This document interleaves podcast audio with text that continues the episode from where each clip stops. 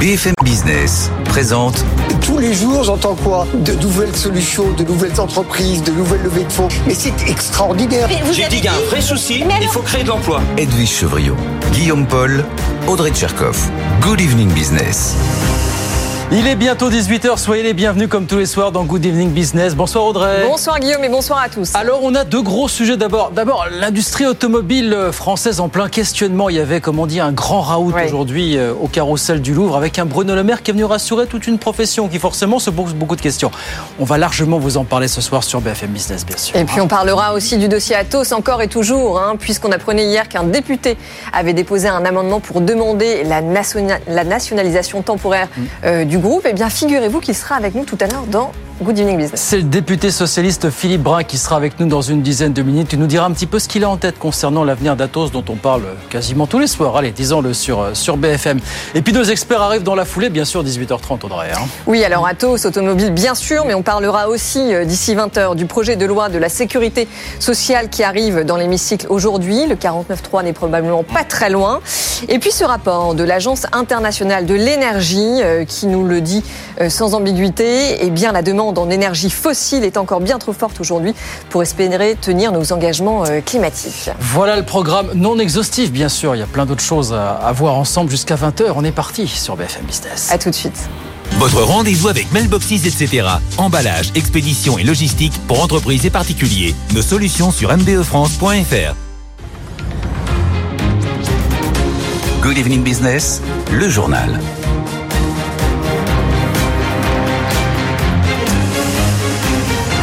Il y avait beaucoup de monde aujourd'hui au carrousel du Louvre à Paris pour brainstormer sur l'avenir de l'industrie automobile. C'est la plateforme auto dirigée par Luc Châtel qui organisait cette euh, grande journée qui a rassemblé des centaines de professionnels qui ont fait le constat que tout le monde connaît. Oui, on produit de moins en moins en France et oui, c'est de l'automobile électrique que viendra le salut. Nathan Cocampo était sur place pour BFM Business. Oui, et le chemin est encore long. La production globale de véhicules peine à remonter depuis le Covid et l'étape des 800 000 véhicules électriques produits en 2027 sur le territoire français sera déjà un défi. Alors pour y arriver, la filière veut améliorer la compétitivité. Le coût du travail horaire en France est l'un des plus élevés d'Europe, comme l'a rappelé Luc Châtel, président de la plateforme automobile. Près de 43 euros, bien au-dessus de la moyenne européenne. La fin progressive des impôts de production agira dans le bon sens selon Bruno Le Maire. Mais le défi de taille, c'est de démocratiser l'accès aux véhicules électriques. Aujourd'hui encore 50% plus cher que le thermique. Pour Bruno Le Maire, le leasing est la bonne solution. 100 euros par mois pour les ménages les plus modestes. C'était la promesse d'Emmanuel Macron. Et aujourd'hui, le ministre de l'économie en a donné quelques détails. On l'écoute. Un leasing à 100 euros dès ce mois de novembre. Leasing à 100 euros hors assurance. Ce leasing à 100 euros sera réservé aux 50% de ménages les plus modestes. Il n'y aura pas d'apport initial. Le premier loyer sera entièrement à la charge de l'État. La filière salue une mesure qui va dans le bon sens au même titre que le bonus écologique. Bruno Le Maire a aussi affirmé que le soutien public, l'enveloppe pour booster le secteur était en hausse. Avec euh, le bonus écologique, le leasing, l'État va investir 1,5 milliard d'euros l'année prochaine contre 1,3 milliard cette année. Voilà pour les annonces du gouvernement et les annonces de Bruno Le Maire. A Renault, Renault qui bien sûr était présent à l'événement. Et Renault qui n'est pas venu les mains vides puisque le groupe a annoncé qu'il allait créer 150 emplois sur son site de Flins dans les Yvelines, site qui ne produira plus de voitures à partir de l'an prochain, mais qui est en train de se reconvertir que ce soit dans l'hydrogène, le recyclage et le reconditionnement des véhicules usagés, ce sont vers ces 150 emplois que vont aller euh, les intentions de, Renault du côté de, de Flins. 18h02. Dans l'actualité également ce soir, vous savez que c'est une grosse semaine de publication de résultats d'entreprise hein, pour le troisième trimestre. Et aujourd'hui, on a eu pas mal de chiffres dans le secteur du luxe. Bonsoir Pauline Tadevin. Bonsoir Guillaume, bonsoir à tous. D'abord, on a Kering, ça vient de tomber. C'est pas terrible, terrible, disons-le franchement, euh, Pauline. Hein. Kering a publié ce soir un chiffre d'affaires de 4,46 milliards d'euros au troisième trimestre, en baisse de 9% en comparable. Kering fait moins bien que le consensus cité par Bernstein qui voyait des ventes en baisse de 6% en comparable. Toutes les activités du groupe sont en baisse au troisième trimestre sur un an, toutes sauf l'activité eyewear. En ce qui concerne Gucci, très exposé à la Chine, hein, le groupe La Maison, Gucci a vu ses ventes reculer à 2, 2,2 milliards d'euros au troisième trimestre. C'est une contraction de 7 à périmètre et taux de change comparable. Gucci, on le rappelle, qui représente plus de la moitié des ventes de Kering. Dans un communiqué euh, ce soir, François-Henri Pinault, le patron euh, du groupe, explique ces chiffres par un contexte macroéconomique difficile, le ralentissement de la demande dans le secteur euh, du luxe et aussi par la réorganisation du groupe mise en œuvre récemment. L'évolution de notre chiffre d'affaires, dit-il, reflète l'impact de nos décisions qui visent à renforcer l'exclusivité des maisons et de leur distribution. Kering n'échappe donc pas au ralentissement du secteur du luxe à la normalisation ou au retour sur terre déjà évoqué euh, par les analystes et qu'on a pu voir avec LVMH ou L'Oréal encore euh, récemment. Bon, c'est un peu mi-figue, mi-raisin pour tous ces acteurs. Puis il y en a un, Pauline, qui continue de défier toutes les lois de la pesanteur. C'est Hermès qui a publié ce matin ses ventes pour le troisième trimestre. Là, c'est très bon pour le Oui, contrairement à, à, Kering ou à LVMH, Hermès fait mieux que ce qu'attendaient les analystes avec des ventes en hausse d'un peu plus de 7% sur un an en données publiées, de 15%, 15,6% même à taux de change constant. Il y a certes un ralentissement en Chine chez Hermès, mais c'est dû à la base de comparaison, nous dit la direction de la maison. Le troisième trimestre 2022 avait été particulièrement bon juste après la levée des mesures sanitaires Globalement, le directeur financier le dit lui-même, Hermès est moins exposé que d'autres compte tenu de son positionnement, compte tenu d'une clientèle très fidèle partout. En fait, les clients d'Hermès ont absorbé la hausse de prix de 7% qui a été appliquée en moyenne sur les produits au niveau mondial. Il n'y a pas de rupture de tendance sur les marchés, dit Hermès, qui reste prudent mais confiant euh, pour la suite. La tonalité de la conférence aux analystes d'ailleurs ce matin était positive. Une croissance à deux chiffres est possible pour 2024, dit Hermès, mais c'est trop tôt euh, pour dire si ce sera le cas. Euh, la direction qui maintient sa politique d'investissement avec 3 à 5 ouvertures de boutiques prévues hmm. par an, dont deux aux États-Unis et deux en Chine. Voilà, Hermès, insubmersible et Piquerine donc a publié. Ce sont les marchés, bien sûr, qui arbitreront demain matin à l'ouverture à 9h à Paris. Merci beaucoup, Pauline. Pauline Tadevin avec nous sur BFM Business. 18h05, le projet de loi de finances de la Sécu, lui, arrive euh, dans l'hémicycle cet après-midi. Ça risque de pas durer bien longtemps puisque le gouvernement a toutes les chances de dégainer une nouvelle fois le, 49.3 pour faire passer le volet recette de ce PLF, d'autant que le texte a été rejeté, euh, fait assez inédit en commission. Il y a de ça quelques heures. Et puis, alors là aussi, on attendait de voir, et on en parlait hier soir d'ailleurs ici même, l'État allait-il, oui ou non, piocher dans les caisses de la Carco Et eh bien finalement, on l'a appris tout à l'heure, pour l'instant, le gouvernement s'abstient, mais il demande quand même aux partenaires sociaux d'en rediscuter entre eux dans les prochaines semaines. Caroline Morisseau. L'Élysée a tranché, c'est la méthode douce qui l'a emporté. Pas question de passer en force. L'exécutif a décidé de privilégier le dialogue social. Il va donc demander aux partenaires sociaux de rouvrir les discussions afin qu'ils cofinancent les pensions minimales et participent ainsi au financement de la réforme des retraites. S'ils acceptent, alors l'État ne puisera pas dans les caisses de retraite complémentaires. S'ils refusent en revanche, le gouvernement laisse planer la menace. Il se réserve la possibilité de revenir à la charge par amendement lorsque le projet de loi de financement de la sécurité sociale reviendra en deuxième lecture ou au plus tard dans le PLFSS de l'an prochain si les discussions n'aboutissaient pas. Le gouvernement est en tout cas très clair sur un point. Quoi qu'il arrive, il compte bien récupérer les économies réalisées grâce à la réforme des retraites. Des économies qui s'élèvent à 400 millions d'euros l'an prochain, le double en 2025 et 1,2 milliard d'euros en 2026. La balle est donc désormais dans le camp des partenaires sociaux. Voilà, pas de ponction euh, à ce stade dans le régime Agir Carco, c'est ce que vient de confirmer confirmé officiellement Thomas Cazenave, le ministre en charge du budget. 18h07. On va sur les marchés à présent retrouver Étienne Braque depuis Euronext euh, à la Défense. Bonsoir Étienne, Bourse de Paris encore en hausse parce qu'apparemment ça s'est un petit peu détendu là du côté de, l'obligataire ce soir Étienne. Hein. En effet, très nettement, parce que vous avez une activité en zone euro qui continue de se contracter. Elle est au plus bas depuis 10 ans, d'après l'indicateur PMI, hein, qui regroupe l'activité des services, mais aussi dans l'industrie. Donc ça y est, là, on voit quand même que les hausses de taux commencent à faire effet, qu'on a une activité qui ralentit. On le voit quasiment tous les jours dans les publications, notamment du, du troisième trimestre. Et ça, c'est une bonne nouvelle pour le marché, alors que c'est quand même une mauvaise nouvelle pour l'économie, parce que ça veut dire que la BCE va peut-être être un petit peu plus clémente, notamment l'année prochaine. On verra d'ailleurs Christine Lagarde qui sera particulièrement attendue jeudi pour sa réunion qu'elle tient habituellement toutes les six semaines. Du côté des valeurs, ça se passait très bien aujourd'hui pour Hermès. C'est la plus forte hausse du CAC 40, plus 2,8% à 1728 euros après la publication de ses résultats. Dans l'ensemble, des résultats qui ont été meilleurs que prévu aussi du côté de Orange, avec euh, là aussi des hausses de prix qui commencent à faire euh, leur effet. Vierbach, hors CAC 40, gagne plus de 11% dans la santé euh, animale.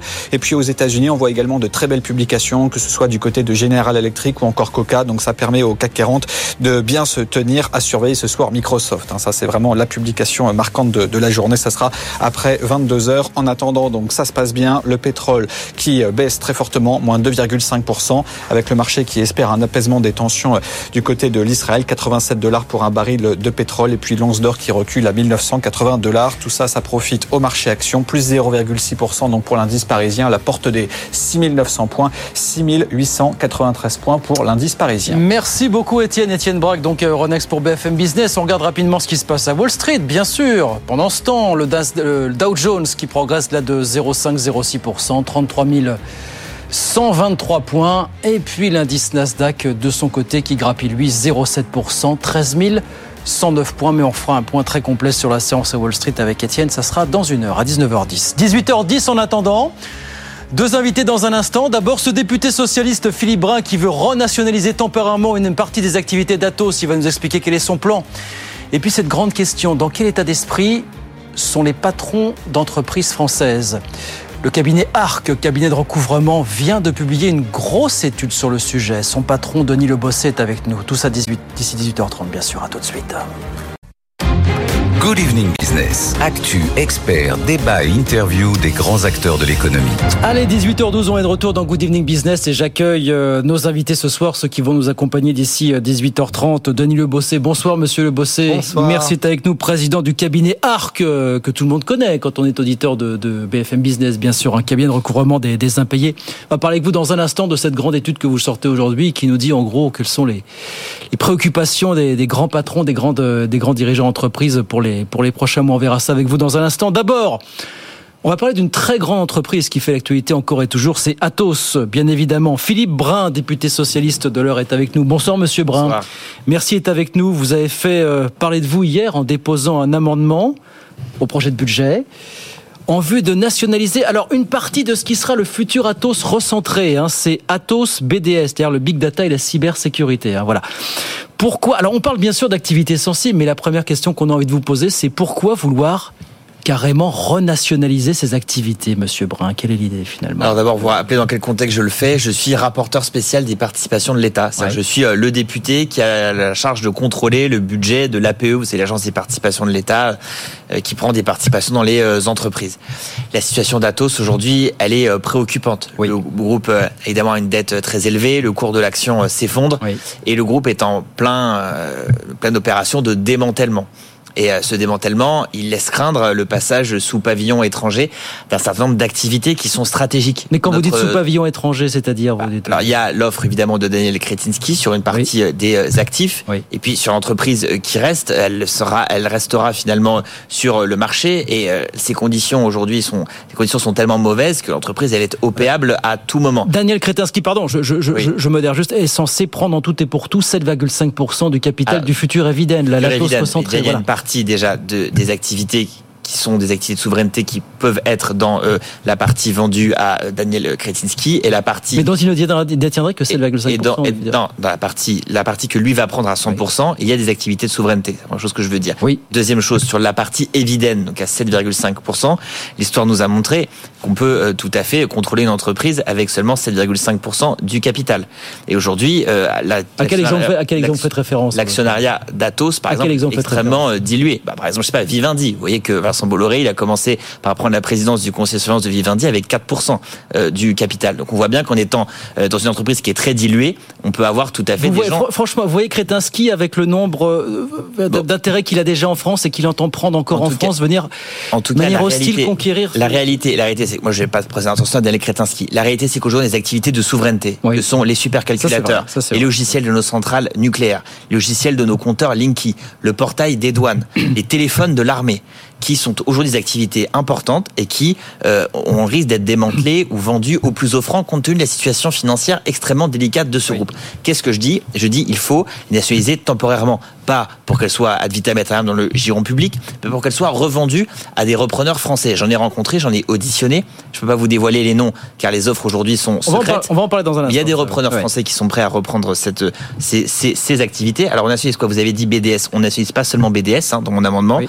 On nationalise aussi Atos, WorldGrid. World Grid, c'est les exactement. Deux, les, Ouais. deux, les deux divisions euh, que nous voulons nationaliser. Est-ce qu'il n'y avait pas d'alternative justement à une renationalisation malgré tout? Est-ce que vous n'auriez pas été satisfait de voir, bah, je ne sais pas, l'État participer à l'augmentation de capital qui est prévue d'ici la fin de l'année à hauteur de 900 millions d'euros Ou voir, pourquoi pas, euh, un des, euh, la BPI entrer au, au capital directement d'Atos Est-ce que ça n'aurait pas été des, alternatives Ça finalement pourrait être des alternatives. Aujourd'hui, euh, c'est pas celles qui sont euh, sur la table. Euh, Aujourd'hui, euh, on part pas vraiment là-dessus. Ça, c'est une info que vous avez et qu'on n'a pas. Oui, ça. Euh, moi en tout cas, il nous semble, et c'est, je suis pas le seul à le penser, puisque Olivier Marlex, qui est euh, président du groupe LR à l'Assemblée, a déposé un amendement qui va dans le même sens que le mien. Euh, nous pensons que la meilleure chose à faire, c'est de nationaliser des activités de souveraineté euh, et ensuite de les revendre à euh, des acteurs français de référence. On les connaît, j'ai pas besoin ici de, de on, les va nommer. on va en parler. Comment est-ce que vous expliquez le silence? Parce qu'on peut parler de silence assourdissant de l'État sur ce sujet depuis des semaines. Comment vous l'expliquez, vous, personnellement? Ben, en vérité, quand on s'intéresse aux participations de l'État, euh, et c'est mon cas puisque c'est ma responsabilité à l'Assemblée nationale, on se rend compte que la prise de décision au plus haut niveau de l'État ne se fait pas dans les circuits classiques. En vérité, euh, on le sait bien, le président de la République, il, il est passionné hein, par les participations de l'État, c'est quelque chose qui l'intéresse. Hein, c'est un ancien euh, banquier d'affaires, et euh, on sait aussi que son euh, secrétaire général de l'Élysée, euh, Alexis Kohler, est l'ancien, un ancien de l'Agence des participations de l'État. Et donc, les arbitrages remontent très très haut, beaucoup plus haut que sous les quinquennats précédents, Nicolas Sarkozy, François Hollande ou encore Jacques Chirac. C'est la raison pour laquelle, là, ce que je constate quand je, je dialogue avec mes interlocuteurs, que là, la décision, on sent bien qu'elle est au niveau de l'Élysée et que l'Élysée pas- n'a pas pris de Je ne sais pas, je ne sais pas qui sont vos interlocuteurs, Monsieur Brun. Peut-être que vous voulez nous en dire un petit peu plus. Par exemple, le commissaire aux participations de l'État, euh, le ministre de l'économie et des finances. Est-ce que vous discutez avec- ah, de tout ça avec Bercy? Parce que Oui. hier, on a vu, suite à la- au dépôt de votre amendement, celui de M. Marlex, on a vu effectivement Bercy démentir catégoriquement toute velléité, toute intention de nationalisation totale. Mais les informations que BFM Business a pu glaner ont fait penser, nous ont donné à croire que nationalisation des activités dont vous vous parlez, ça, c'était pas fondamentalement exclu en tout cas. Voilà, on nous a dit ni oui ni non quoi sur ce sujet. Ça ne peut pas être exclu à ce stade en vérité. Est-ce que vous en parlez avec Bercy Bah, évidemment qu'on en parle. Aujourd'hui, je vous le dis, ils n'ont pas d'arbitrage qui a été pris. Et cet amendement, il a pour objectif aussi de sortir Bercy de l'ambiguïté. Euh, moi, j'ai demandé au ministre de venir demain matin en commission des finances pour nous expliquer. Euh, on ne cherche pas à mettre en difficulté le gouvernement, en vérité. On cherche à avoir des réponses sur ces actifs qui sont stratégiques et sur notre souveraineté nationale. On ne veut pas avoir à pleurer maintenant dans six mois et faire une commission d'enquête en sachant pourquoi nos supercalculateurs sont passés sous pavillon étranger ou pourquoi le logiciel de gestion de nos centrales nucléaires est passé Je, je vous sous entends. pavillon étranger. Il a des chances de Donc, passer. Il a des chances de passer cet amendement, Monsieur. il va, Brun, il va passer. Comment ça, il va passer? Bah, C'est-à-dire que, a priori, si LR le vote, toute la gauche le vote, le groupe indépendant qui s'appelle Lyot va le voter probablement aussi, il y a une probabilité que l'amendement passe demain. Mais après, de toute façon, le budget est adopté par 49.3. Oui. Le gouvernement aura tout à fait le loisir de le retirer s'il le souhaite. Donc l'objectif de la séance de demain, euh, c'est euh, de pousser le gouvernement à sortir de l'ambiguïté, à nous donner ses intentions et euh, de nous rassurer finalement sur l'avenir de ces activités très stratégiques. Vous avez l'air sûr de votre coup. Vous dites qu'il va passer cet amendement Écoutez, véritablement. Je suis quoi. parlementaire depuis un an, je fais passer beaucoup de choses depuis Oui. un an.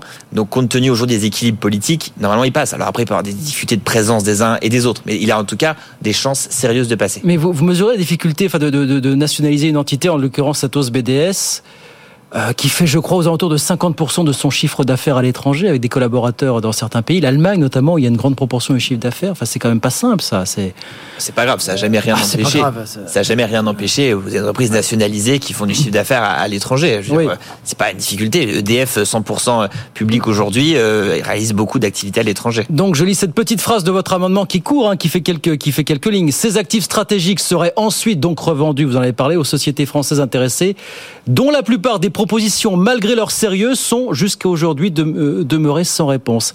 À quel groupe faites-vous référence exactement, Monsieur Brun? Je ne peux pas vous le dire, euh, car Ah bah, ces offres sont confidentielles. Bien, euh, donc je peux pas vous dire qui aujourd'hui fait une offre. J'ai accès à des informations que je peux pas aujourd'hui divulguer, mais ce que je peux en tout cas dire, c'est qu'il y a eu des offres d'acteurs français. Est-ce que vous avez été, alors je dirais pas mandaté, mais approché par ces groupes justement pour vous, Non. vous faire leur porte-parole ces Non. dernières semaines? Non, non, non, non, absolument pas. Non, non, j'ai pas été approché du tout par ces groupes. Mais ces groupes, ils sont connus quand même. On sait qui est intéressé aujourd'hui. Airbus a été intéressé. Ne semble plus être aujourd'hui. Thales a été intéressé il y a un an. Ça, on peut pas le nier, euh, Monsieur Brun. En tout cas, moi, en tant que député, en tant que représentant des contribuables, en tant Est-ce que vous avez en contact Je vais vous citer les Oui. quatre que- que- Oui. dont on parle Airbus, Thales, OnePoint et le groupe Aztec. Oui. Avez-vous été en contact avec ces groupes? Non, non, j'ai pas été en contact direct avec ces groupes. Un contact direct ou indirect Non, j'ai pas été en contact du tout avec ces groupes, direct ou indirect. Oui. Je peux vous le dire, je j'ai jamais, eu de contact avec ces groupes. Mais vous pensez qu'un de ces groupes serait de nature à accueillir ces activités stratégiques Écoutez, c'est simple, je veux dire, il n'y a pas besoin d'être grand euh, clair pour penser qu'une entreprise comme Thales, euh, qui euh, est un euh, grand client de l'État, euh, l'État est euh, actionnaire principal de Thales, euh, pas être grand clair pour penser que ça pourrait être une bonne idée que Thales reprenne une partie des activités qu'on a mentionnées. Sauf qu'il y a un an, alors vous me direz, il est parti désormais. Bertrand Meunier, qui était le PDG de, d'Atos à l'époque, ne semblait pas vouloir euh, d'un tel rapprochement. Est-ce que vous dites qu'avec un acteur comme euh, comme Thales, finalement, le terrain est peut-être plus propice maintenant qu'une page cas, a été mon avis en euh, termes de- de personnel, qui n'est évidemment pas celui du gouvernement, je suis un Oui. député d'opposition, mon avis personnel, c'est que moi je trouve que ça va bien avec, avec Thales. Euh, voilà, qu'il y a un alignement entre, euh, ça va bien avec Airbus aussi s'ils sont intéressés, ça va bien avec les deux autres acteurs dont vous avez parlé. Bon. Nous, notre intérêt, c'est la souveraineté nationale. Et nous, ce que nous voulons, c'est qu'il y ait un acteur français qui aujourd'hui assure ses activités, quel qu'il soit et d'où qu'il vienne. Bon, est-ce qu'on peut considérer que vous avez été en contact au moins avec l'un de ces quatre acteurs Non, non, je n'ai pas été en contact avec Pas. aucun de ces quatre acteurs. Je peux vous le dire, je peux le dire sous serment, euh, je n'ai rencontré aucun de ces quatre acteurs. Et la dernière question, je vous la repose. Vous semblez considérer que cet amendement va, va passer. Est-ce que cet amendement qui a vocation pour vous à être adopté ou plus à faire pression sur le gouvernement pour qu'il sorte du bois? On a l'impression que c'est plus ça, en fait, De toute façon, euh, vous savez, c'est un monde crédit. Donc, s'il est adopté, euh, après, le gouvernement a le loisir ou pas d'utiliser les crédits, si vous voulez. Il peut annuler les crédits après. Donc, c'est quoi? C'est une autorisation parlementaire. C'est nous, on représente les contribuables. On dit au gouvernement, nous consentons à une somme de 390 millions d'euros Oui. pour euh, faire la valorisation que vous donnez pour ces activités. pour une opération, c'est la valorisation qu'on a faite. Alors Ouais. comment on l'a fait? D'ailleurs si ça vous intéresse Oui. Euh, Donc on a pris le, le périmètre de ces activités et on a fait x4 les bidas moins les de- euh, moins les dettes plus la trésorerie. Bon. Pourquoi x4 Aujourd'hui, le marché valorise Atos à un peu moins de x2, un peu, à peu près x2. Donc x4, c'est un bon prix. Bon, alors on pourrait dire c'est x8, c'est x... Bon, euh, évidemment, euh, les uns et les autres peuvent regarder. Donc on pense que c'est une évaluation raisonnable. En tout cas, c'est un signal. Ce que nous voulons faire demain, c'est dire au gouvernement, nous les parlementaires, on est attachés à la souveraineté euh, de notre pays, on est attachés à ces actifs stratégiques et nous vous demandons de trouver une solution pour euh, garantir la pérennité de ces activités. Si la solution, c'est pas la nationalisation, mais le décret dit Montebourg qui permet de bloquer les Ah. investissements euh, étrangers, eh bien, ce sera la bonne solution et nous la soutiendrons. Bon, vous avez ça en tête d'ores et déjà, apparemment. Voilà, pour, euh, Toutes les solutions Toutes les doivent solutions. être sur la table, mais nous voulons que le gouvernement sorte de l'ambiguïté. Eh ben, dossier qu'on suivra, bien sûr. Vous le savez, on le suit quasiment tous les jours, désormais, ce dossier Atos sur BFM Business. Merci, monsieur le député. Merci à vous. beaucoup, Philippe Brun, député PS, euh, avec nous ce soir sur, euh, sur BFM Business, député PS de l'heure. Merci beaucoup d'être passé nous voir ce soir sur, sur BFM Business. 18h23, Denis Le Bossé, donc, est avec nous. Merci d'avoir patienté, président du, du cabinet ARC, cabinet de recouvrement des impayés. Vous publiez aujourd'hui une étude avec l'IFOP sur la perception qu'ont les chefs d'entreprise de l'avenir. Vous interrogez un peu plus de 500 entreprises entre fin, fin août et début euh, mi-septembre. Vous avez des patrons qui sont à la fois plutôt optimistes sur leur activité, mais aussi inquiets sur le ralentissement de l'économie. Comment est-ce qu'on explique cette, cette divergence, monsieur C'est vrai qu'on a 88% des entreprises qui ont une perception euh, plutôt néga- moins, moins optimiste de la situation économique française, d'autant plus que notre principal client, l'Allemagne, est en récession. Oui, Néanmoins, 33% de ces entreprises, effectivement, ont plutôt une, une vue plutôt sereine de leur propre activité. ouais. Et euh, c'est plutôt, euh, c'est plutôt rassurant, 33%. Euh, mais il faut rester prudent parce que bon nombre de, de ces entreprises entrevoient quand même que leurs clients ne seront pas en mesure de, de, de pouvoir rembourser à la fois ça. leur PGE ouais. et les charges courantes. Il faut rouvrir ce dossier du remboursement du PGE pour vous. Est-ce que c'est un sujet qu'il faut remettre sur la table aujourd'hui non, on peut pas le. Tout a été fait ouvrir. pour vous. Tout a été fait hein, Ouais. aujourd'hui. euh, et on, on- nous sommes en sortis du quoi qu'il en coûte. Ouais. Et euh, ben, aujourd'hui, on, on peut, on- le remboursement est à, autour de 5% de, de, de défaillance. On verra si ça Oui. augmente dans les années à venir. Votre lot quotidien, bien sûr, c'est les retards de paiement. Vous nous dites que les retards de paiement sont passés de, en moyenne de 12 à 15 jours. On a remonté sérieusement, là, en l'occurrence, monsieur Voilà, la, situation se dégrade Ouais. et euh, l'Europe s'est saisie du sujet. Puisque euh, en septembre, la Commission euh, européenne a annoncé vouloir réduire le délai maximal de, de paiement de, de 60 à 30 jours. Ouais. Et c'est une proposition qui, une solution qui convainc plus de 56% des entreprises interrogées dans le cadre de notre baromètre. Ouais. Euh, bon, après, il faudra la mettre en œuvre parce que Bah, C'est-à-dire qu'on entend déjà des voix dire, vu l'état de la conjoncture, c'est peut-être pas une bonne idée de faire ça. Ou peut-être pas Ah, tout de suite. effectivement. Qu'est-ce que vous en pensez, vous? Oui, de, de toute façon, c'est une solution qu'il faudra mettre en place progressivement. Parce qu'en France, on, est, euh, on a un délai de paiement qui est euh, trop long, mais relativement raisonnable. Mais dans certains pays du Sud, euh, l'Italie, l'Espagne, etc., on dépasse les 100 jours. Donc passer de 100, plus- 100 ou 70 jours à 30 jours, ça sera encore plus compliqué que la situation française. Donc ça, c'est une situation qui pourra se mettre en place avec des paliers. Mais ça va se faire pour vous. Voilà, c'est le sens de l'histoire. C'est le sens se de l'histoire. Oui. On a mis en place le NMHM, on a mis en place tout, tout- tout un, un- un ensemble de, de dispositifs. Et plébiscité également dans notre baromètre, c'est bien sûr la notation des délais de paiement, puisque c'est 20% des entreprises qui se déclarent favorables à la notation des délais de paiement, qui permettrait de, non, de, de savoir qu'une entreprise est d'une part solvable, mais surtout qu'elle respecte les délais de paiement. Ça aussi, ça se fera pour vous, c'est le sens de l'histoire, C'est effectivement. le sens de l'histoire, et Ouais. notamment l'arrivée de la facturation électronique. Alors justement, si j'allais vous poser la question. Énième report. Voilà, on a un calendrier maintenant qui nous emmène euh, 2026, c'est ça 2026, 2027, oui, en septembre, euh, effectivement. Mais euh, ce, ce report a été euh, demandé euh, par les euh, organisations euh, professionnelles. Euh, bah, c'est plutôt positif d'avoir un report qui nous permettra d'avoir une belle organisation. Toujours est-il que les retards de paiement, vous avez de plus en plus d'entreprises aujourd'hui qui vous disent clairement, bah, c'est un, c'est un élément d'ajustement de ma trésorerie, c'est devenu le seul moyen ou le véritable moyen, le moyen prioritaire de soulager ma trésorerie. Bien sûr, parce qu'aujourd'hui, incroyable. Enfin, je- aujourd'hui, on voit des entreprises dans notre activité, on voit des entreprises, et c'est- courant de, de voir des entreprises disparaître avec des carnets de commandes remplis. Pourquoi? Parce que elles n'ont pas accès au financement bancaire qui leur permet de répondre aux charges liées à leurs demandes courantes. Ouais. Donc en fait, ces entreprises ont d'une part besoin de trésorerie et euh, bien souvent elles n'ont pas remboursé leur PGE, donc elles n'ont pas accès au, au- au concours bancaire, au, au financement bancaire. Ce sont souvent des TPE, PME qui manquent de fonds propres. hein. Euh, Et puis euh, les, les assureurs crédits aussi dégradent leur cotation à la moindre, au moindre faux pas. Donc en fait, ce sont des entreprises qui se retrouvent dans des situations euh, qui les conduisent quelquefois vers le dépôt de bilan. Justement, vous dites aussi, alors c'est pas la première fois que vous le constatez, on sent que le lien est en train de se distendre entre d'un côté les entreprises et de l'autre les banques, les banquiers, les assureurs et, euh, et l'ensemble du monde de, de- de la finance, finalement, les assureurs crédits. Oui, et euh, alors ça c'est pas la première fois que vous le constatez. Non, non, ça que- fait un moment. hein. Alors, en- encore une fois, je, je, parle- je ne parle pas des entreprises en général. Ouais, on parle ouais. des entreprises, souvent des TPE, PME, de taille euh, petite et moyenne, bien sûr, et qui sont qui manquent de fonds propres. Elles manquent. créer- Vous savez, on a laissé longtemps penser que l'on pouvait créer une entreprise avec un euro. hein. Bien sûr. oui. Donc en fait, euh, ça a des conséquences. Les- la, la conséquence, elle est directe, c'est que ces entreprises manquent de fonds propres. Et euh, bien souvent, elles ont sollicité des PGE qu'elles n'ont pas remboursés. Les, les- les banques ne financent pas. Les assureurs crédits, dès le moindre, faux- le moindre faux pas, dégradent la cotation. Et là, on est dans une situation euh, très difficile de dépôt de bilan. On est entré dans le monde euh, d'après, celui de la remontée des taux d'intérêt aujourd'hui, très clairement, Denis Le Bossé, là, pour beaucoup d'entreprises. Au moins une stabilisation. Au moins une stabilisation, oui. Oui, au moins une stabilisation des taux d'intérêt, oui. Ouais. Et vous êtes plutôt optimiste ou plutôt pessimiste, comme beaucoup le sont pour les prochains mois du côté des défaillances d'entreprises? Certains disent, bah, on n'aura pas de mur, on n'aura pas de mur des faillites comme ce mur des faillites qu'on a si souvent évoqué ces dernières années. Mais le réveil va être plus que brutal finalement. Plus que brutal, on va avoir un rattrapage. Et ce qui a été, euh, ce qu'on avait euh, et plus évoqué, c'était, euh, ce sont les faillites de, de grandes, grandes entreprises qui aujourd'hui euh, doivent subir la réorganisation de leur secteur d'activité. Et puis aussi, il y a un point très très important, ce- c'est l'immobilier, le coût de l'immobilier et les bailleurs qui ont contraint certains grands groupes à, à- à déposer le bilan parce qu'ils n'ont ils n'ont pas pu faire face aux dettes cumulées ou dettes accumulées lors de la période Covid. Et les bailleurs n'ont pas, euh, n'ont pas euh, accordé de, de moratoire. C'est-à-dire, c'était les TPE hier, ce sont leurs donneurs d'ordre aujourd'hui, voilà, qui baissent le rideau petit à petit, ouais, ouais. Et qu'est-ce que vous dites finalement sur cette question des délais de paiement Est-ce que toutes ces, toutes ces pistes que préconisent euh, vos adhérentes, les entreprises que vous avez interrogées, est-ce qu'il faut que tout ça se mette en œuvre doucement, progressivement?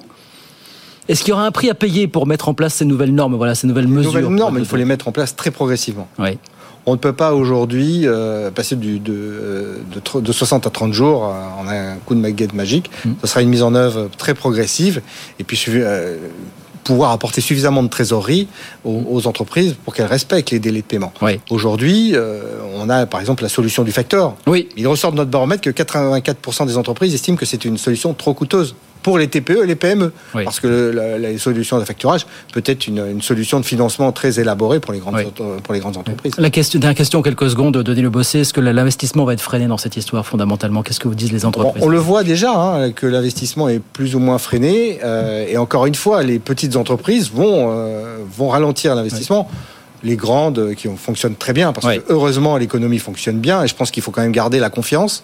Et euh, les grandes entreprises fonctionnent bien, et celles-ci Ouais. auront toujours accès à l'investi- à l'investissement, au crédit et à l'investissement. Et ben voilà pour cette étude réalisée par, euh, par l'IFOP sur la perception qu'ont les entreprises de l'avenir que vous publiez aujourd'hui. Merci beaucoup Denis Le Bossé. Merci infiniment le président du cabinet ARC, Merci. cabinet de recouvrement des impayés avec nous sur, euh, sur BFM Business. Merci beaucoup d'être passé nous voir. 18h30 sur BFM.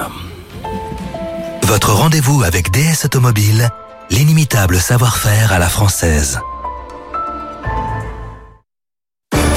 BFM Business, l'info éco. 18h30 sur BFM Business, je vous donne les grands titres de l'actualité. Le gouvernement a donné plus de détails aujourd'hui sur le fameux leasing social voulu par Emmanuel Macron euh, pour accéder à un véhicule électrique. Bruno Le Maire l'a confirmé, il sera bien réservé aux 50% des ménages les plus modestes. Avec un tarif de 100 euros par mois hors assurance et sans apports initial, les premières demandes pourront être faites dès le mois de novembre prochain sur Internet. Le projet de loi de finances de la Sécu lui arrive dans l'hémicycle cet après-midi. Ça risque de ne pas durer très longtemps. Le gouvernement a toutes les chances de dégainer une nouvelle fois le 49.3 hein, pour faire passer le volet recette, d'autant que le texte a été rejeté, fait inédit en commission. Il y a de ça quelques heures. Et puis le gouvernement qui renonce à passer en force et à puiser dans les caisses de l'Agir Carco. Pas question de raviver les tensions avec les partenaires sociaux, mais il leur demande quand même de rediscuter entre eux de la façon dont ils pourraient quand même, lui, gouvernement, récupérer une partie des excédents que la réforme des retraites va apporter au régime des recettes complémentaires dans les prochaines années. Il leur demande de dialoguer, faute de quoi il reviendra à la charge sur le sujet. 18h32. On revient dans un instant avec Audrey Tcherkov et avec les experts sur BFM Business pour parler de quoi? D'Atos encore et toujours. Et puis de ce grand raout aujourd'hui au carrousel du Louvre sur l'avenir de l'industrie automobile française. À tout de suite. Good Evening Business. Actu, experts, débat et interview des grands acteurs de l'économie. 18h35, bienvenue dans les experts. Euh, Mathieu Pechberti, journaliste BFM Business, Frédéric Simotel. Oui. Euh, bienvenue sur le plateau. Xavier Patrolin, vous êtes président d'Albatros Capital. On revient tout de suite sur le dossier brûlant d'Atos. hein. Alors, c'est le député socialiste euh, Philippe Brun euh, qui a déposé hier un amendement Oui. demandant la nationalisation temporaire du groupe, le temps de trouver des repreneurs français. Guillaume, et il était avec vous tout à l'heure. Oui, puis il nous l'a dit, on va écouter quelques secondes de ce que nous disait Philippe Brun. Il veut nationaliser temporairement, effectivement, pour éviter que ses actifs ne tombent dans des mains étrangères. Écoutez Philippe Brun. Et pas de présentation d'Alain Kretinsky. La réalité, c'est qu'aujourd'hui, les activités de souveraineté, Oui. que sont les supercalculateurs. Ça, les logiciels de nos centrales nucléaires, les logiciels de nos compteurs Linky, le portail des douanes, les téléphones de l'armée, qui sont aujourd'hui des activités importantes et qui euh, on risque d'être démantelées ou vendues au plus offrant compte tenu de la situation financière extrêmement délicate de ce Oui. groupe. Qu'est-ce que je dis? Je dis il faut les nationaliser temporairement, pas pour qu'elles soient ad vitam aeternam dans le giron public, mais pour qu'elles soient revendues à des repreneurs français. Mathieu Pechberti, alors on sent que vous n'êtes pas tout à fait d'accord avec euh, ce qu'on vient d'entendre, mais euh, quand même, un, il n'y a, aucune échéance bancaire urgente sur le dossier euh, Atos, et c'est quand même Ça, un fleuron dites, hein. français euh, important, en tout cas stratégique. Donc cette, cette proposition de nationalisation temporaire, elle fait sens. Écoutez, alors d'abord, c'est une nationalisation temporaire de certaines activités. C'est pas de tout Atos. Hein. Il y a Oui, deux oui. amendements. Atos. Attendez, Voilà. c'est important. Ré- Il y réexpliquez-nous. a deux amendements qui ont alors, en fait trois. Non, j'en prends deux parce que sinon c'est un trop compliqué.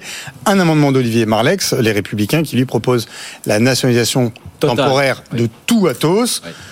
Euh, sujet pour lequel le gouvernement s'est exprimé hier en disant non.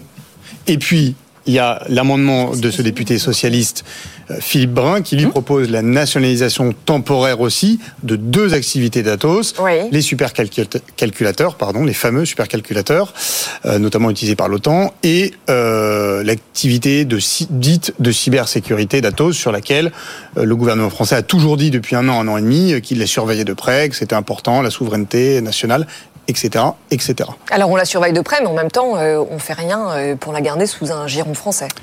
Écoutez, alors. Euh, bah non. Le vice-président d'Atos, depuis une semaine, est un homme qui s'appelle Laurent Collet-Billon, qui était directeur général de l'armement, c'est-à-dire l'administration du ministère des Armées pendant dix ans il est clairement euh, l'œil du gouvernement chez Atos. Enfin, il, ne s'en cache pas. Euh, personne ne s'en cache chez Atos. Euh, donc, le gouvernement fait plus que veiller. Le gouvernement a la main sur Atos maintenant. Enfin, il n'y a aucun sujet là-dessus.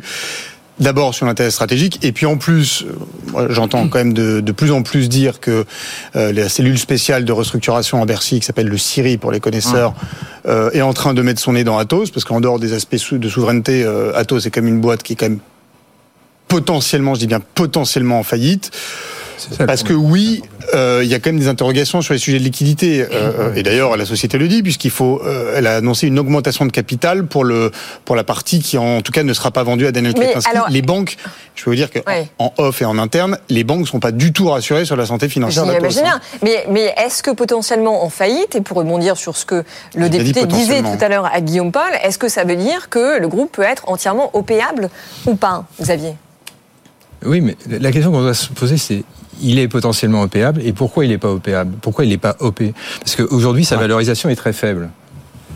Donc euh, c'est open bar, vous offrez, euh, vous, offrez 20%, 30%, vous ramassez pour moins, pour moins d'un milliard, et après vous vous arrangez avec le gouvernement français et vous avez une super affaire normalement.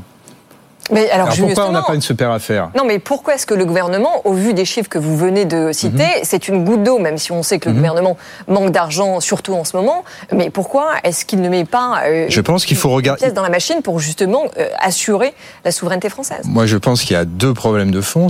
Atos, c'est un groupe qui a procédé à de la croissance externe sous le sous le règne de Monsieur Breton, Thierry Breton. dire. Hein. Et l'héritage est à la fois de la dette, plus de 2 milliards, et l'héritage est probablement euh, un héritage très compliqué, c'est des survaleurs, les goodwill. Et les survaleurs qui ont été euh, valorisées, validées par les commissaires aux comptes au moment des opérations d'acquisition de, de croissance externe, posent probablement pas mal de questions. Ce qui fait que tous les banquiers d'affaires et tous les insiders sur le dossier, tous ceux qui regardent de très près la valeur d'Atos, on n'arrête pas de parler de supercalculateurs, de contrats, nanana. Ok, ok. Mais il y a un passif potentiel qui est gros et peut-être même un passif juridique.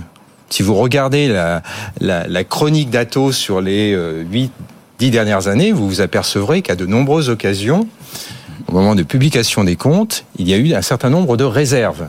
Donc ça veut dire que tous les gens qui sont intéressés sur le dossier, y compris de la scène française industrielle, sont d'une extrême méfiance parce qu'ils peuvent mettre le doigt dans quelque chose qui sera très compliqué à gérer. Donc vous cumulez à la fois la problématique euh, stratégique, intérêt, nanana, plus le passif juridique qui, va, qui peut suivre derrière. Et qui, alors là, pour le coup, qui peut faire très mal. Hein. Vous êtes d'accord avec ça, Frédéric, Frédéric Simotel, a de quoi refroidir quelques ardeurs, là, en l'occurrence, du côté bah, des acteurs français dont parle, sans en parler, euh, le député Philippe Brun bah, le, le, souci, euh, je rappelle euh, juste pour les plus anciens, hein, on a vécu un démantèlement d'un grand industriel il y a plusieurs années, 81, Matra, on décide de, de, nationaliser toute la partie défense de, de Matra, et c'est le début du démantèlement du groupe, parce que Matra va se défaire peu à peu de toutes ses activités. Aujourd'hui, qu'est-ce qui reste de Matra euh, voilà, plus un nom, voilà, euh, quelque part. et puis, plus rien du tout. Un, un, groupe de presse. Donc euh, voilà, attention à ces histoires de démantèlement. Après, souveraineté, c'est très bien, mais souveraineté, il faut être puissant. souveraineté, en face, c'est qui? C'est les Gafa.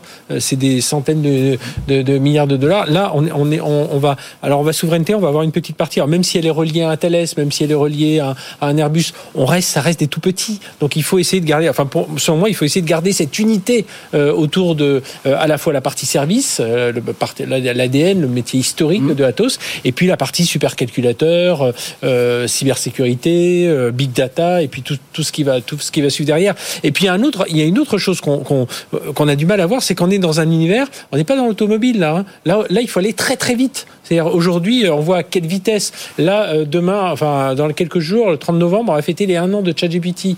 Euh, un an de ChatGPT, vous avez vu toute l'innovation, comment tout ça a transformé les entreprises, comment les entreprises sont en train de se poser des questions sur leur organisation, sur le recrutement, sur le futur de leur métier. Et là, on est en train de parler de ces métiers. Donc si on attend comme ça indéfiniment, enfin voilà, si on laisse encore traîner, mais la valeur elle va faire que s'effondrer. Donc euh, il faut aller vite et, aller vite, c'est peut-être, enfin moi mon avis, c'est qu'il faut ressouder un peu tout ça, repartir à la conquête des clients, re- Mm. Relancer un peu la machine, et puis derrière, faut voir quand même que toute cette partie, euh, c'est quand même des hommes derrière des compétences. Mais j'ai- une question quand même sur la partie digitale, parce qu'on a eu ce débat à plusieurs reprises sur ce plateau pour savoir si les services, justement, dans la partie qui serait cédée à Daniel Kretinsky, étaient stratégiques ou non pour la France. Et d'ailleurs, Philippe Brun l'a rappelé tout à l'heure. Ce qu'il dit, c'est que finalement, dans, euh, enfin, dans ces activités-là, il y a quand même euh, la gestion du portail de l'armée, de l'ensemble des différents euh, ministères, euh, les services d'imposition des Français, euh, etc., etc. Donc, est-ce que c'est stratégique ou pas, Xavier Patronin? Ah bah oui, enfin tout ce qui touche par exemple les, les calculs, euh, tout ce qui est calcul des des des des des, ogives nucléaires, enfin de la, de, de- de- Ouais, mais ça, c'est pas dans la partie rachetée par Daniel Oui. Kretinsky. Mais- C'est pour ça que. Non, non, non. c'est ça, c'est Non, c'est- c'est juste pour euh, éviter les confusions. Moi, Parce que moi, je parle de la partie services digitaux. le fameux Tech Foundation. Voilà, Tech la, la Foundation. partie La service, il y a- infogérance. la, la, la partie euh, service, il y a, il peut-être des choses stratégiques parce que, enfin, souveraines parce que ils sont peut-être en train de gérer des comptes euh, de, de grandes entreprises françaises. Euh, là, faudra regarder. Non, mais les, données personnelles des Français et des Français surtout. Vous, Ça, euh, les, données, les- les- les personnelles français, il y a longtemps Bah, qu'elles le- sont chez les GAFA, il y a longtemps qu'elles sont ailleurs. Euh, non. Xavier, tout, tout ce qui est tout ce qui est cloud quand même est, est, est- est important, je pense. hein. C'est c'est de, la- c'est de, la- c'est de la commodité en termes d'information, mais c'est moins de la commodité en termes d'information une fois qu'elle est aux c'est- c'est États-Unis. la partie Parce évidente, que ça. euh, elle, elle, passe, elle passerait sous juridiction euh, étrangère. Mais surtout, je voudrais re- re- le, le point qui me semble important, c'est quand vous êtes dans une telle situation, que vous êtes une société, euh, une SS2I, Oui. vous n'arrivez pas commercialement à développer, puisque vous êtes en situation, normalement dans ce secteur-là, les sociétés informatiques sont tous en excess cash. Donc si vous êtes en situation de très fort endettement, de ne pas pouvoir vous désendetter, ça veut dire que toutes vos démarches clientèle commerciale sont systématiquement butent sur le fait que les clients ne veulent pas transacter avec vous parce qu'ils ont un doute sur votre pérennité de moyen terme. Donc commercialement, c'est un- on- on- euh, si vous voulez, Atos rentre dans un dans un espèce de cercle vicieux où quelle que soit sa compétence et le et les technos dont il dispose, il n'arrive pas à transformer l'essai commercialement. Mathieu, non, pour finir. Alors moi, je pense que le sujet est moins euh, l'épouvantail de, de, de, de- du rachat d'une partie des activités d'Atos par Daniel Kretinsky que effectivement, comme ce qui vient d'être dit tout à l'heure, euh, le sujet financier est effectivement depuis maintenant un an. euh, tous les acteurs de ce dossier, les créanciers, euh, les investisseurs, euh, les Thales, les Airbus, se disent mais quel cadavre il y a encore dans cette boîte?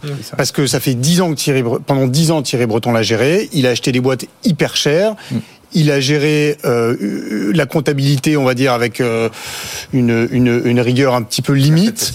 Euh, Tout le monde que le doigt sur la couture boîte- du non, mais pantalon il faut dire les 10 ans, choses. voilà. Tout le monde pointe du doigt Thierry Breton depuis un an et personne ne le dit parce que c'est Thierry Breton. Mais la question, c'est comment Thierry Breton a géré cette boîte. Voilà. Et est-ce que Thierry Breton a effectivement été un petit peu large sur la comptabilité, a valorisé certains contrats un peu plus que prévu en se disant ça me rapportera 100 et puis en fait à la fin vous voyez qu'il n'y a plus que 80 dans, dans, les- dans la caisse. Il y a déjà énormément de provisions, plusieurs milliards d'euros, je crois qu'on en a 4 milliards, mais je suis pas sûr de, de provisions qui ont été passées par Atos. Et les investisseurs se demandent s'il n'y a pas autre chose. Et on entend même certains investisseurs, certains actionnaires minoritaires parler de fraude comptable. Oui, C'est mais, quand même- euh, attendez, juste, regarde, donc, c'est quand même le sujet sur Atos, il est avant tout là. Et si Oui, le cours aujourd'hui est à 4 euros, c'est notamment à cause de ça. D'accord, mais ce qui n'empêche pas les repreneurs dont on parle depuis plusieurs mois de rester euh, sur les rangs. Oui, Je- je pense mais les- ces repreneurs-là, ils sont comme sur le dossier Casino qu'on a, qu'on a vu depuis un an, ils attendent que le fruit soit mûr et tombe de l'arbre. Le couteau n'est pas assez tombé. C'est tout.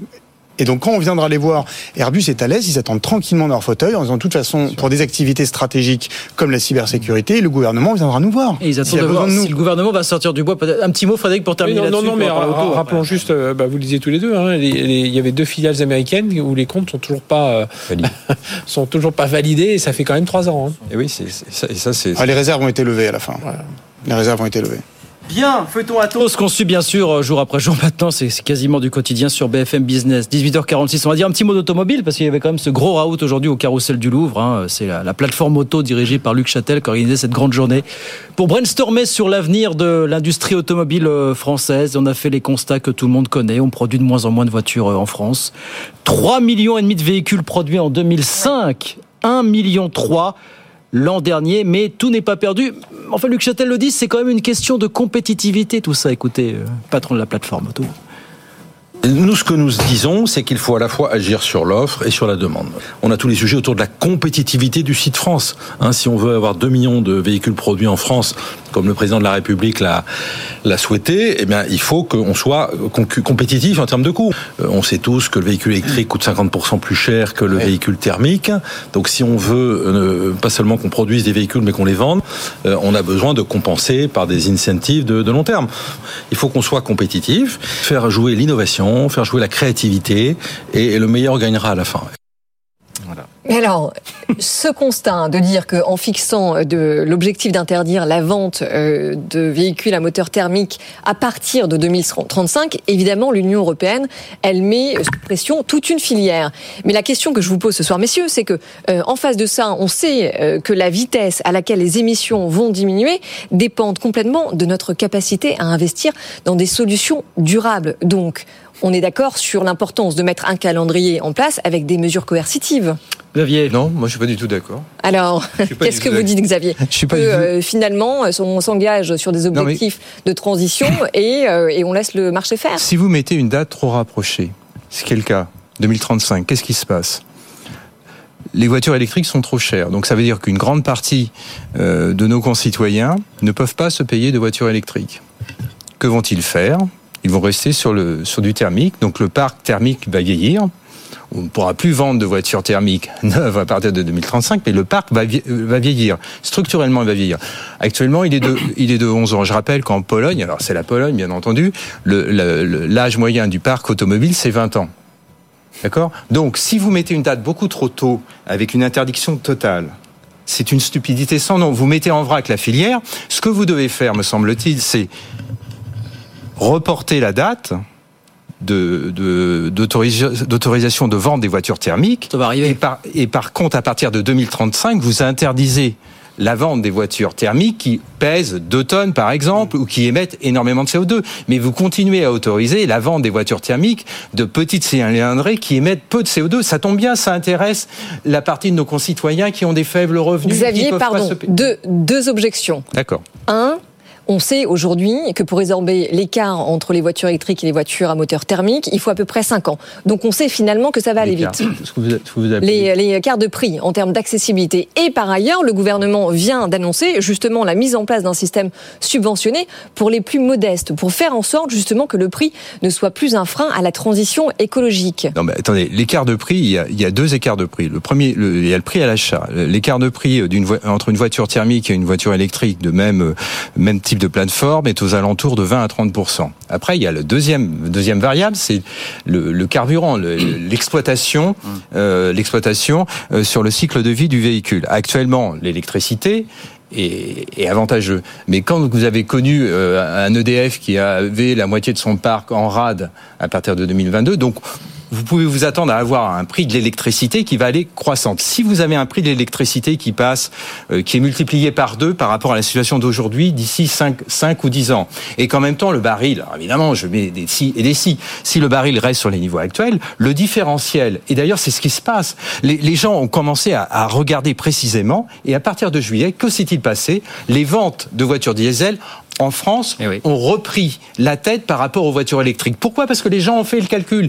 Et les, remontées de prix de l'électricité à partir du début de l'année, ça a modifié complètement l'équation d'un certain nombre de, nos concitoyens qui ont regardé leur, facture simplement de transport, euh, de transport électrique en voiture a été multipliée par deux. Si vous êtes à Paris, Si vous, vous utilisez une voiture électrique à Paris, vous avez découvert. Oui, mais encore une fois, vous- on- là, on euh, oppose écologie et économie. Non, mais attendez, Ah non, j'ai, mais c'est euh, j'ai- essentiel, non, oui, c'est oui, j'aimerais parce vous que- poser une question aussi essentielle. Mhm. Quand on sait que pour respecter les accords de Paris, donc pour ne pas dépasser les 1,5 degrés de réchauffement climatique, Mhm. il nous reste 5 années, 5 ans au rythme d'émissions actuelles. Mhm. Vous dites qu'il faut quand même euh, euh, bouleverser ce calendrier et revenir sur la date de 2035 sur les moteurs De thermiques. toute façon, euh, bon, que après. fait-on si on le bouleverse pas en fait?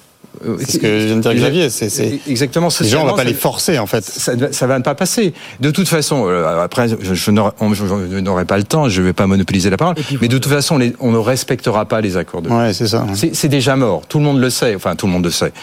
Et puis les véhicules électriques, et notamment pour l'automobile française, et c'est notamment pour ça que Luc Châtel intervient, euh, il y a un vrai sujet des constructeurs français et des voitures électriques euh, des constructeurs français par rapport à l'arrivée de, des Alors- Chinois qui sont quand même... alors, attendez. qui, eux montrent qu'on peut aussi faire l'électrique pas trop cher. Luc Châtel, moi je trouve, on a trois minutes. là le, le sujet de... Le- Fred- Frédéric Simotel, Luc Châtel a beaucoup parlé, on l'entendait il y a quelques instants, il parlait beaucoup des volumes. Voilà, on produit plus assez de, de véhicules.